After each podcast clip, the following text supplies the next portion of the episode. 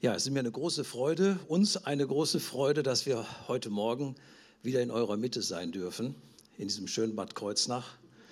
Nicht unter der Brücke, sondern auf der Brücke oder in der Brücke. Ja, schön, dass wir hier sein dürfen und herzlichen Dank für die Einladung. Heute Morgen, das Thema, über das ich heute Morgen sprechen möchte, finden wir im Matthäusevangelium ich will meine Gemeinde bauen. Und das finden wir im Matthäusevangelium Kapitel 16. Und ich lese diesen Text einmal kurz vor.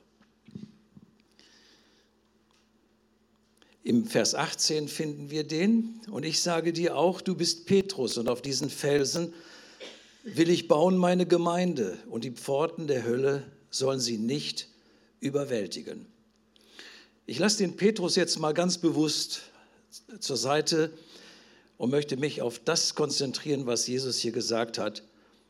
Ich will meine Gemeinde bauen. Dahinter steckt Gottes Wille und wir kennen das aus dem Vater unser, wo wir das auch manchmal beten. Dein Wille geschehe im Himmel habe ich mich schon oft gefragt, warum steht im Himmel, da geschieht das und so Gottes Wille. Im Himmel soll Gottes Wille geschehen, aber nicht nur dort, sondern auch hier auf dieser Erde und nicht nur irgendwo auf dieser Erde, sondern wir dürfen das ganz persönlich nehmen. Das bedeutet letztlich in deinem und auch in meinem Leben. In unserem Leben soll der Wille Gottes geschehen ich will meine Gemeinde bauen. Da wird uns auch deutlich, die Gemeinde Jesu gehört nicht einem Menschen, sondern es ist seine Gemeinde. Das ist ganz wichtig, dass wir uns das auch vor Augen halten. Und weil es seine Gemeinde ist, hat er auch solch einen Zuspruch für die Gemeinde gegeben, dass die Pforten der Hölle, und damit kann, können wir sagen, alle Widerstände, alles, was sich einer Gemeinde entgegenstellt, die Gemeinde letztlich nicht überwältigen wird. Ist das nicht eine wunderbare Zusage Gottes?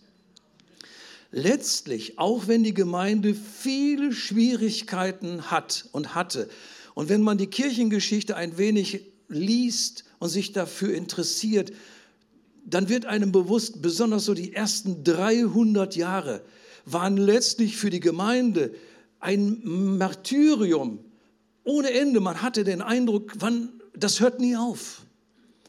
Wie viele Menschen haben da ihr Leben gelassen und wie viele Kaiser haben versucht, das Evangelium und letztlich die Menschen, die dahinter standen, auszurotten. Und sie haben es nicht geschafft. Keiner von ihnen hat es geschafft. Auch nicht dieser brutale Kaiser Nero hat das geschafft. Nicht einer. Ganz im Gegenteil. Eines Tages sagt dann ein Kaiser, den wir kennen, ich will auch Christ werden. Ist das nicht was Wunderbares?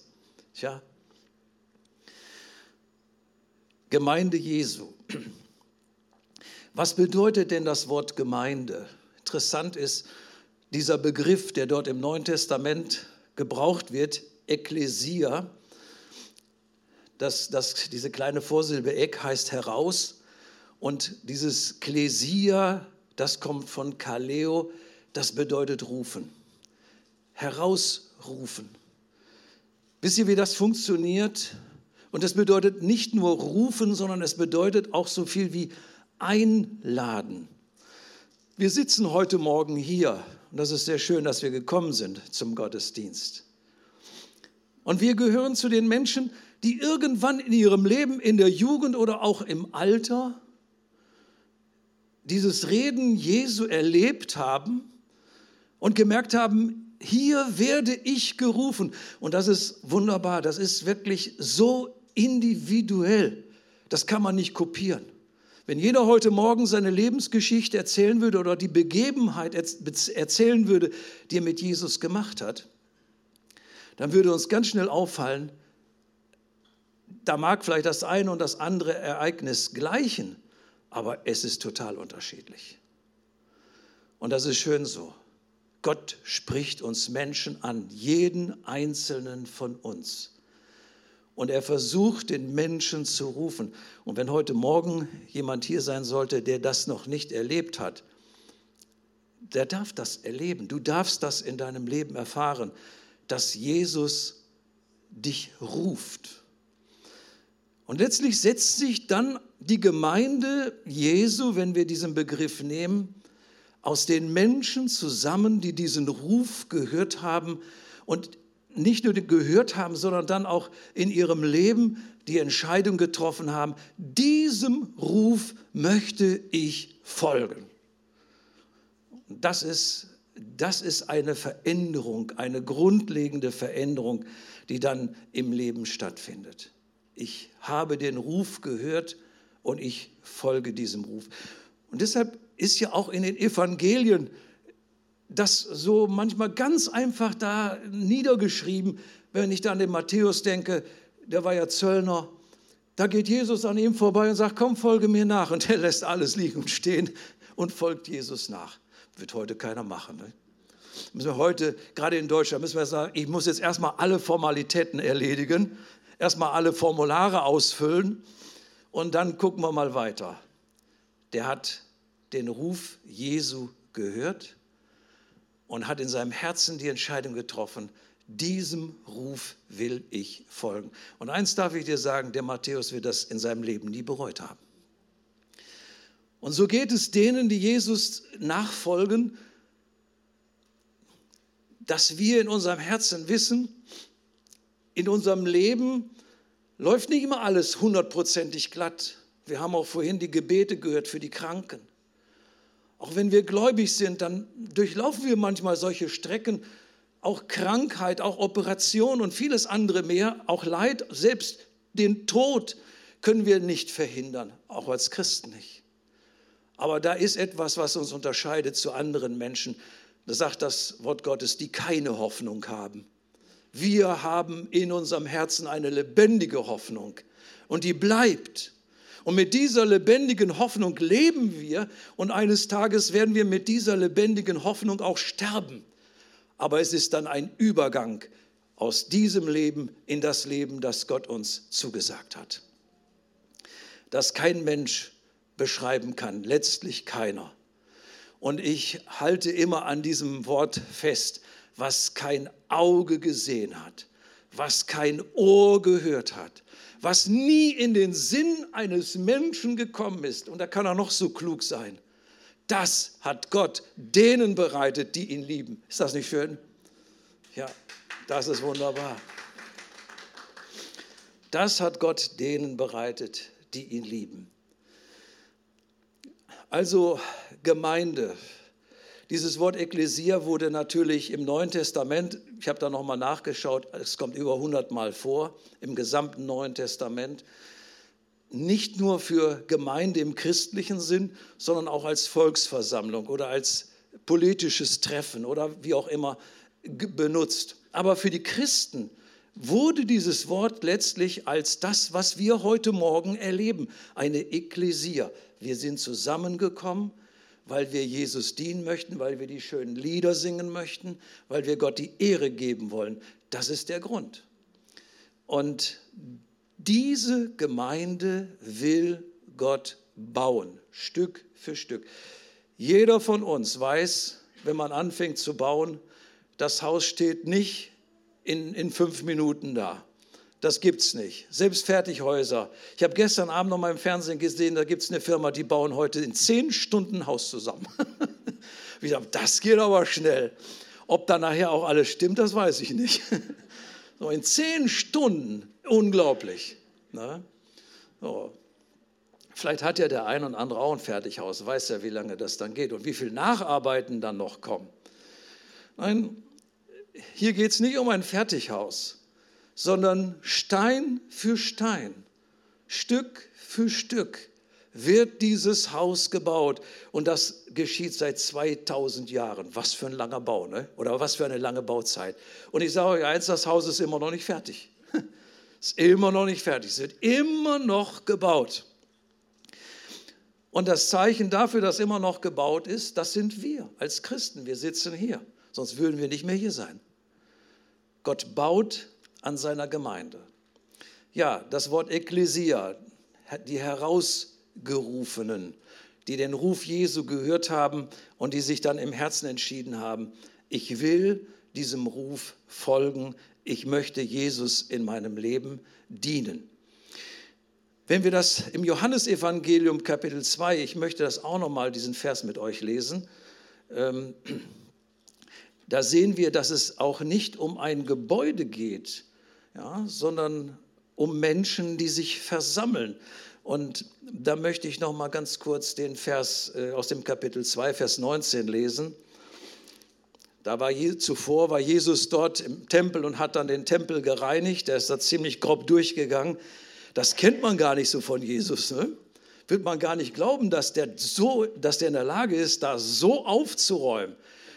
Tische umgeworfen, das ganze Geld durcheinander gebracht. Da hat er mal aufgeräumt. Meine Zeit. Und dann fragen ihn die Leute, die das miterlebt haben, und sagen folgendes.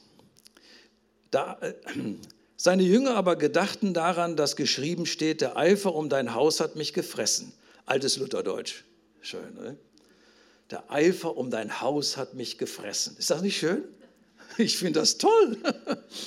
Ist doch schön, wenn das in unserem Herzen so ist, wenn wir auch verzehrt werden um das Reich Gottes, dass das Reich Gottes unser Herz so erfasst, dass wir auch sagen, ja, das Reich Gottes frisst mich gerade auf. so. Und dann heißt es, da antworteten nun die Juden und sprachen zu ihm, was zeigst du uns für ein Zeichen, dass du solches tun kannst? Tja, die wollten immer ein Zeichen sehen. Wir wollen Beweis haben. Wer, wer befähigt dich? Wer erlaubt dir das eigentlich? Wer gibt dir das Recht dazu? Und da sagt Jesus zu ihnen, brecht diesen Tempel ab und am dritten Tage will ich ihn aufrichten. Da sprachen die Juden, dieser Tempel ist in, in 46 Jahren erbaut worden und du willst ihn in drei Tagen aufrichten. Er redete aber von dem Tempel seines Leibes. Der Tempel in Jerusalem war das zentrale Heiligtum. Das war eigentlich das Allerheiligste, was es in Israel gab und im Glauben des Volkes Israels gab. Das war Jerusalem, das war der Tempelplatz und der Tempel, der da drauf stand. Und hier lesen wir, das war ja zu Beginn der Zeit, als Jesus anfängt zu predigen, 46 Jahre hatten die da schon dran gebaut und waren auch immer noch nicht fertig. Wie lange sowas dauert. Ne? Und das, wisst ihr warum? Das, das steht 46 Jahre. Ich kann euch helfen. Das zeigt eigentlich, wie viel unendliche Geduld braucht man, um das Reich Gottes zu bauen. Das ist nicht in einem oder zwei Tagen erledigt. 46 Jahre und das war immer noch nicht fertig. Und ich hatte mal in einem Kommentar gelesen, das ist schon länger zurück, man geht davon aus, dass selbst als Jerusalem zerstört wurde, der Tempel immer noch nicht ganz fertig war. So. Die haben gebaut und gebaut und verändert und wieder gebaut und wieder verändert. Und dann sagt Jesus, und das war sehr provozierend, da sagt Jesus, reißt diesen Tempel ab und in drei Tagen baue ich einen neuen. Boah, da waren die wie, der will unseren Tempel abreißen. Der ist ja größenwahnsinnig. Und dann will der den auch noch in drei Tagen wieder aufbauen. Das ist ja unglaublich, was der sich anmaßt. Die haben aber nicht verstanden, was Jesus damit meinte. Wisst ihr, wovon Jesus spricht? Von dem Tempel seines Leibes, von der Ekklesia, von der Gemeinde, die etwas ganz anderes darstellt. Und da wird einem auch bewusst, es geht nicht um, um große Gebäude, um, um ganz große Kirchen, die viel Platz einnehmen oder viel Platz bieten. Natürlich hat sich das bewährt, dass man einen Raum hat oder Räumlichkeiten hat, wo man sich als Christen versammeln kann. Und ihr habt hier besonders schöne Räumlichkeiten, muss ich wirklich sagen. Ich komme gerne her. ja, meine ich wirklich so. Wunderschön.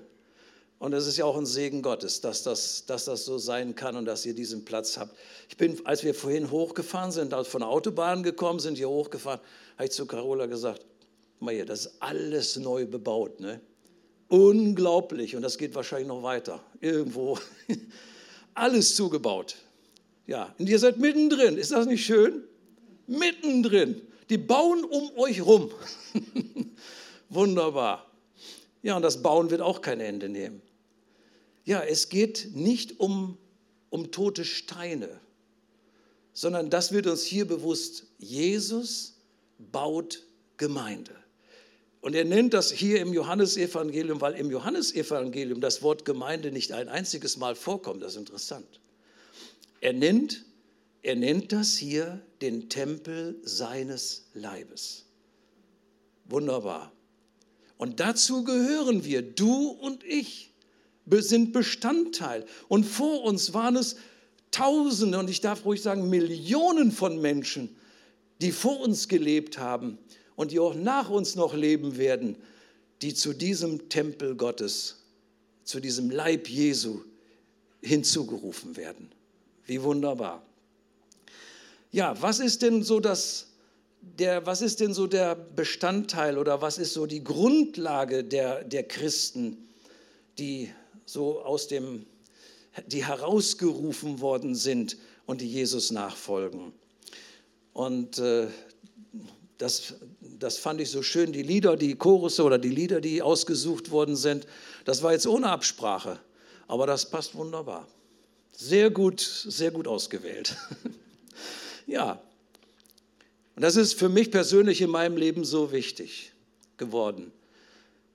Zum einen ist es das Kreuz und die Kreuzigung Jesu wird uns in den Evangelien ausführlich beschrieben. Bei dem einen mehr, bei dem einen Evangelisten mehr, bei dem anderen etwas weniger.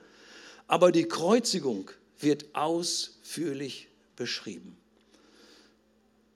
Für logisch denkende Menschen war der Kreuzestod Jesu eine völlige Niederlage, eine Pleite. Will groß sein, tut Zeichen und Wunder und jetzt hängt er da am Kreuz und kann nichts mehr machen. Seine Mission ist zu Ende. Menschen, die kein geistliches Leben haben, kein geistliches Verständnis haben, sagen, ja, das war ja, war ja schon vorauszusehen, wenn der seinen Mund gegen die Schriftgelehrten und Pharisäer so öffnet, dass der eines Tages gekreuzigt wird. Aber letztlich für uns, wir wissen, dass dieser Kreuzestod, auch wenn er noch so jämmerlich aussah, der größte Sieg aller Zeiten war. Das ist etwas, das ist ein Unterschied. Und dann ist immer die Frage, wie sehe ich das? Aus welchem Blickwinkel sehe ich das? Und ich kann es nur als ein Christ oder aus, dem, aus der Sicht eines Christen, eines Gotteskindes sehen.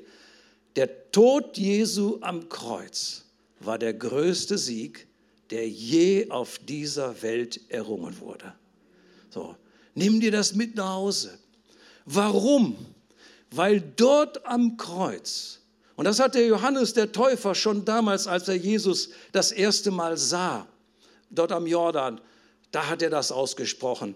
Das hier, das ist das Lamm Gottes, welches unsere Schuld, die Schuld der ganzen Welt hinwegträgt. Am Kreuz wurde unsere Schuld bezahlt. Deine Schuld, meine Schuld. Und wir dürfen von unserer Schuld befreit sein. Und da wird uns etwas ganz wichtig. Es ist nicht meine Leistung.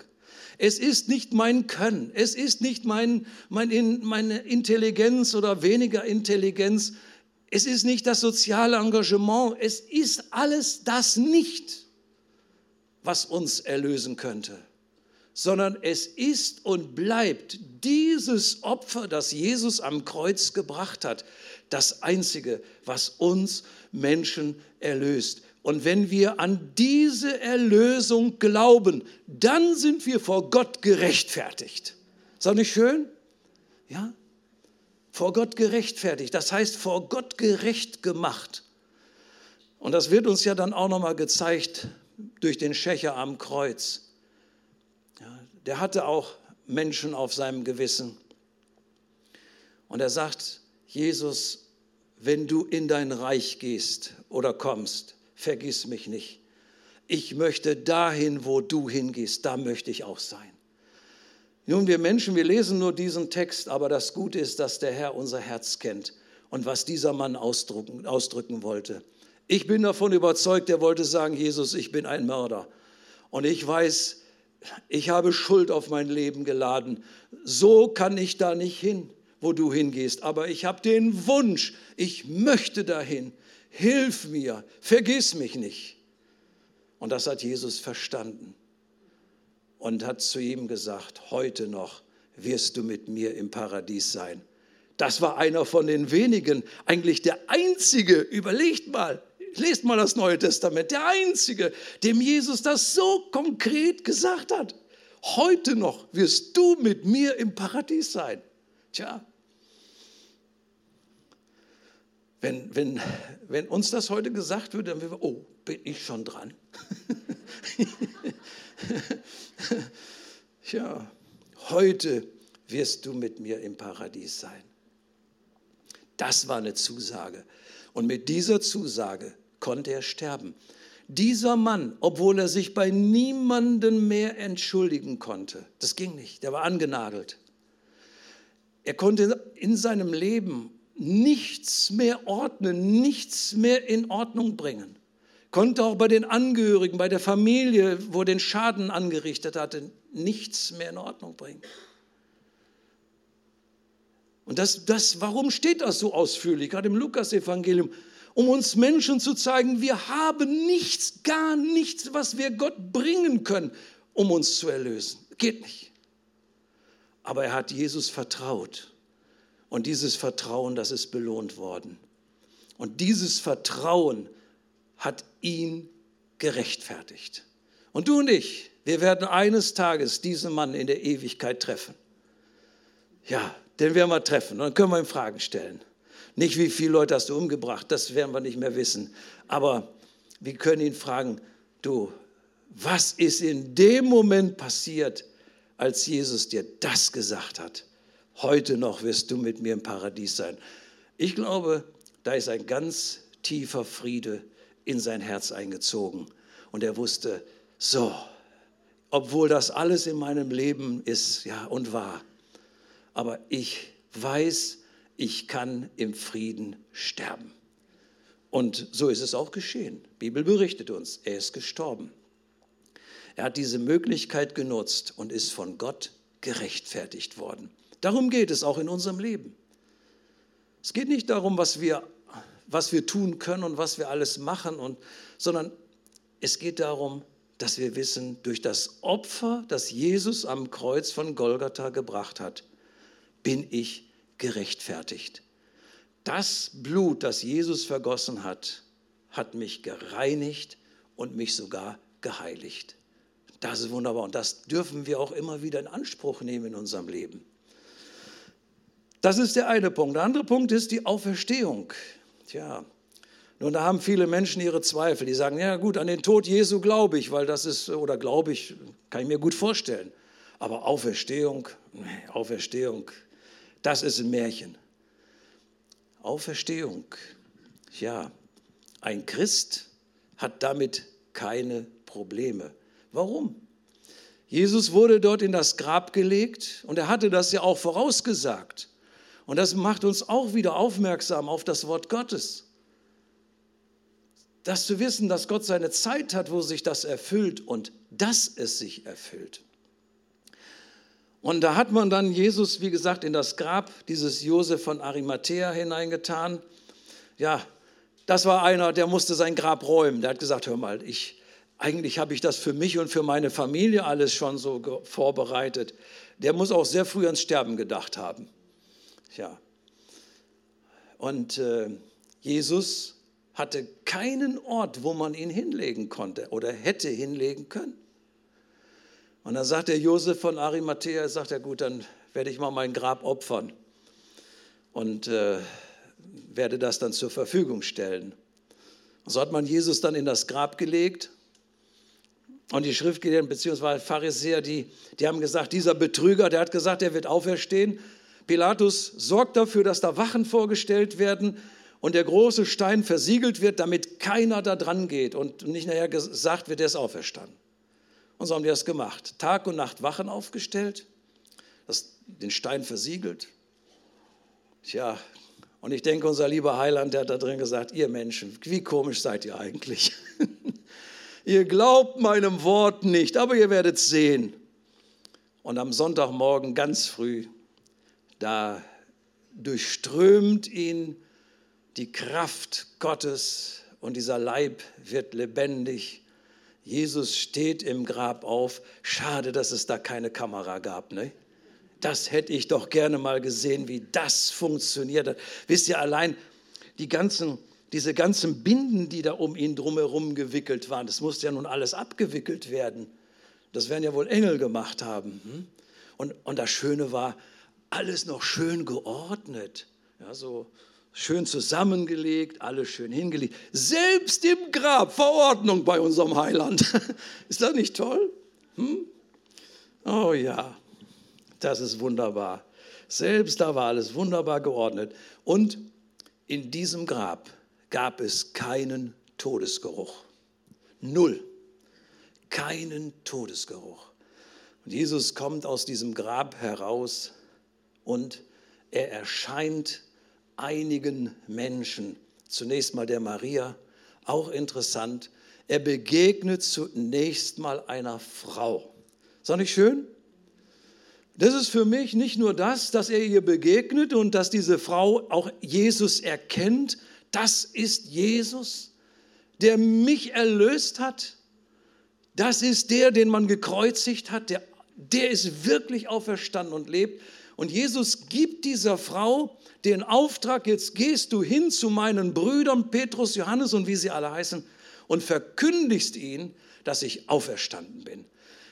Der erste Mensch, der diesen Auftrag zur Verkündigung dieses Evangeliums hatte, war eine Frau.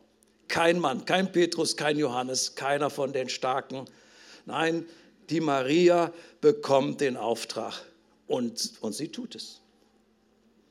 Und dann erscheint Jesus den Aposteln, er erscheint vielen anderen Menschen, den Emmaus-Jüngern. Dann heißt es im ersten Korintherbrief, 500 Brüdern auf einmal. Da muss eine schöne Konferenz gewesen sein. Und dann erscheint Jesus denen. Und, und so hat das Evangelium eine, eine andere Wende genommen. Nicht nur der Tod wird in den Fokus gestellt und das Kreuz, sondern die Auferstehung, dass Jesus, der gekreuzigt wurde, auferstanden ist und lebt. Und für uns Christen hängt Jesus nicht am Kreuz. Er hing am Kreuz. Für uns Christen lag Jesus, lag Jesus im Grab, aber er liegt dort nicht, sondern er ist auferstanden und lebt. Und wir haben es mit einem lebendigen Herrn zu tun. Das ist doch was Wunderbares und wir dürfen zu ihm kommen. Das sind zwei Grundsteine, zwei so Fundamente im Leben der Christen. Das Kreuz, die Auferstehung und der Apostel Petrus erwähnt das extra noch einmal und sagt, dass wir diese lebendige Hoffnung in uns tragen durch die Auferstehung Jesu von den Toten. Und da wird das ganz bewusst. Und der Paulus geht sogar so weit und sagt, wäre Christus nicht auferstanden, so würden wir ja noch in unseren Sünden sein. Also da geht er sehr weit. Und dann kommt noch etwas Wunderbares und das ist Pfingsten. Da möchte ich auch noch mal so ein paar Minuten etwas zu sagen. Pfingsten ist auch ein Bestandteil von uns, von uns Christen. Und es, es möchte uns zeigen, dass das Wirken des Geistes Gottes in unserem Leben notwendig ist. Und dass wir ohne das, das Wirken des Geistes Gottes in unserem Leben geistlich nicht vorankommen. Ich kann ein schönes Auto haben, habe ich auch, muss ich ehrlich sagen. Und da ist ein toller Motor drin. Aber was hilft das, wenn da kein Sprit im Tank ist? Ja, stell dir mal vor, da fährt einer Ferrari der, und ja, kein Sprit im Tank. Und dann siehst du die Leute, wie sie das Ding schieben. Was für ein Bild. Der, ja, der Fokus im Neuen Testament und die Apostelgeschichte, die wollen uns darauf aufmerksam machen. Das Wirken des Geistes Gottes. Warum erwähne ich Pfingsten? Weil Pfingsten letztlich die Geburtsstunde der Gemeinde Jesu ist.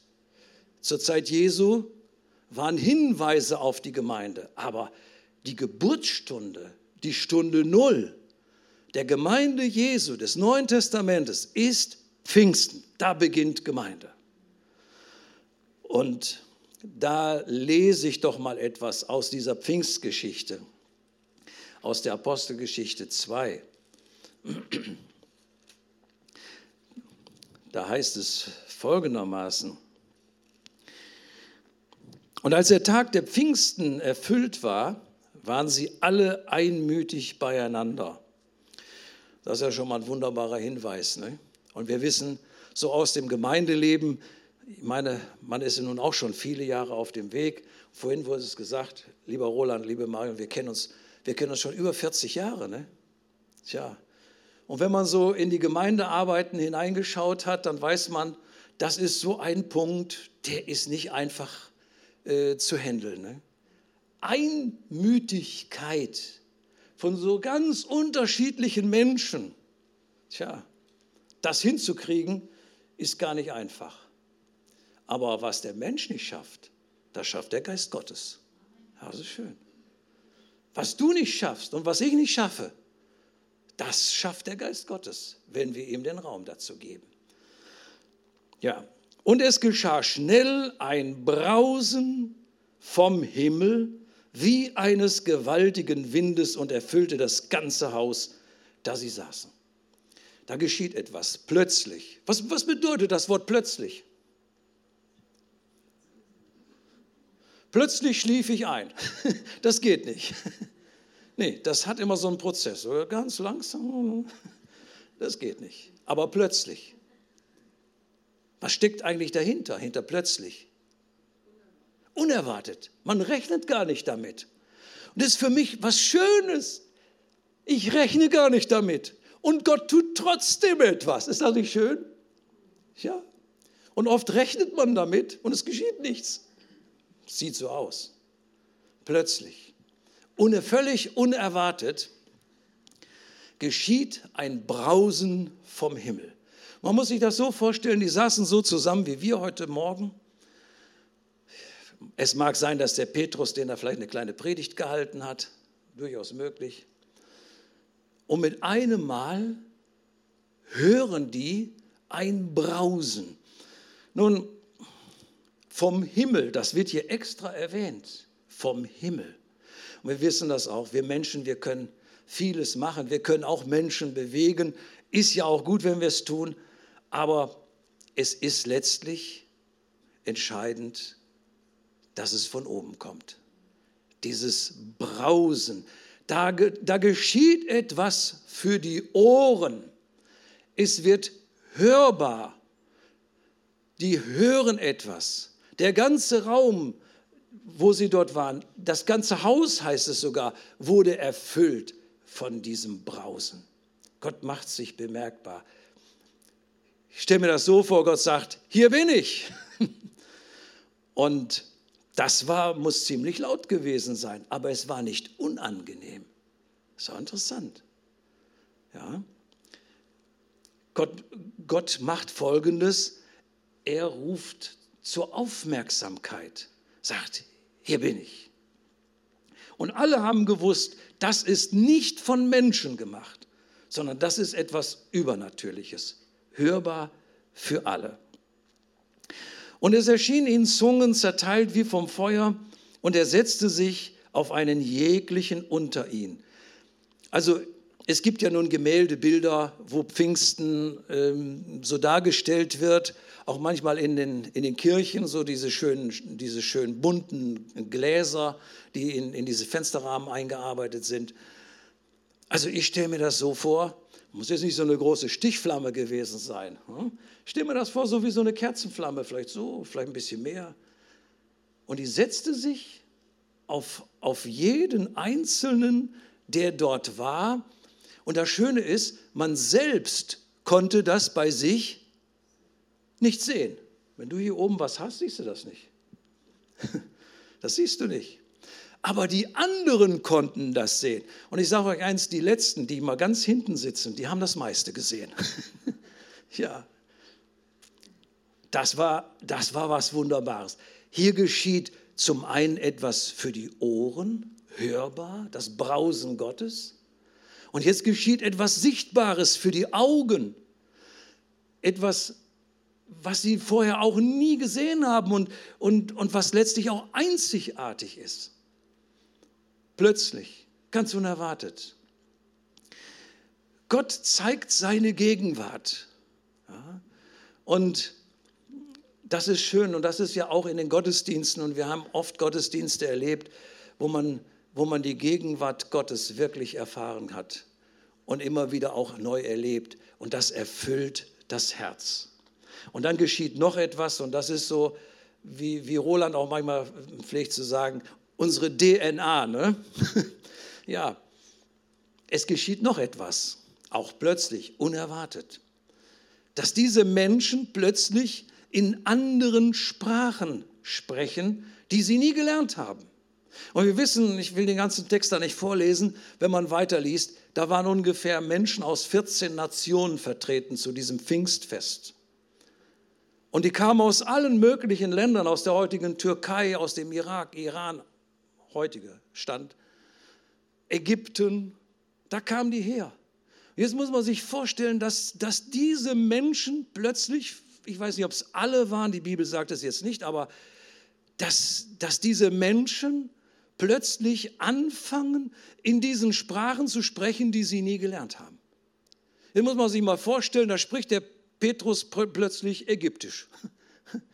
Ja, und, und diese Sprachen, nicht irgendetwas, sondern die Menschen, die dort anwesend waren, haben das verstanden. Und der Inhalt war, Gott die Ehre zu geben und ihn zu loben.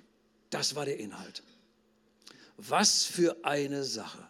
Also im Grunde genommen so drei Dinge, die Gott hier in, diese, in, in die Gemeinde hineingebracht hat, in die erste Gemeinde, in diese Geburtsstunde der Ekklesia. Etwas Hörbares, etwas Sichtbares und dann sage ich etwas Wunderbares. ja, Sie fingen an, Gott zu loben und zu preisen. Das hat keiner von denen gemacht. Und ich denke mal so, der plötzlich spricht einer von denen Arabisch und der andere oder, oder, oder Persisch. Und äh, ja, und sie selbst haben das nie gelernt.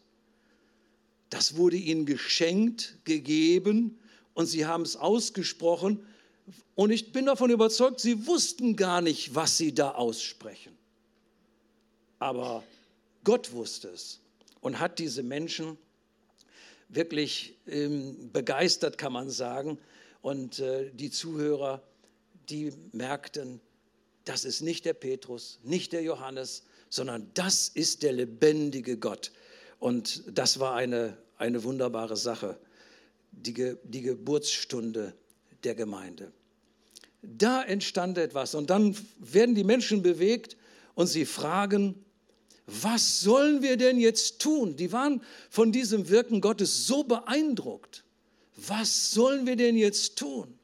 Ja, sagt der Petrus, bekehrt euch von Herzen, lasst euch taufen und so werdet ihr die Gabe des Geistes Gottes empfangen. Das waren so diese drei Punkte, die er ihnen weitergibt. Und damals war es so, dass 3000 Menschen zu, sich entschieden haben, die haben diesen Ruf gehört und sich entschieden haben, Jesus nachzufolgen. Das war Gemeinde. Und Gott will seine Gemeinde bauen. Und ich denke, diese drei Dinge, die gehören in unser Leben hinein. Ich wiederhole es nochmal. Das Kreuz, an dem Jesus starb das Grab, an, aus dem er auferstanden ist. Und das Wirken des Geistes Gottes in unserem Leben, das war die Geburtsstunde. Das, das ist nicht immer so. Und wir wissen auch nicht, wie es im Anschluss war hier. Aber das ist das, was Lukas uns in der Apostelgeschichte mitteilen möchte. Dieses Wirken des Geistes Gottes. Und das wünsche ich uns allen. Ich wünsche es mir auch immer wieder, dass der Heilige Geist unser Herz berühren kann und dass der Geist Gottes unser Herz erfüllen kann und dass wir durch dieses Wirken des Geistes Gottes Gott die Ehre geben können und ihm dankbar sind für all das, was er für uns getan hat. Das wünsche ich uns von Herzen. Und auch euch hier in Bad Kreuznach, dass, dass dieser Geist Gottes unsere Herzen immer wieder bewegt und an unserem Leben arbeitet, bis wir das Ziel erreicht haben. Amen.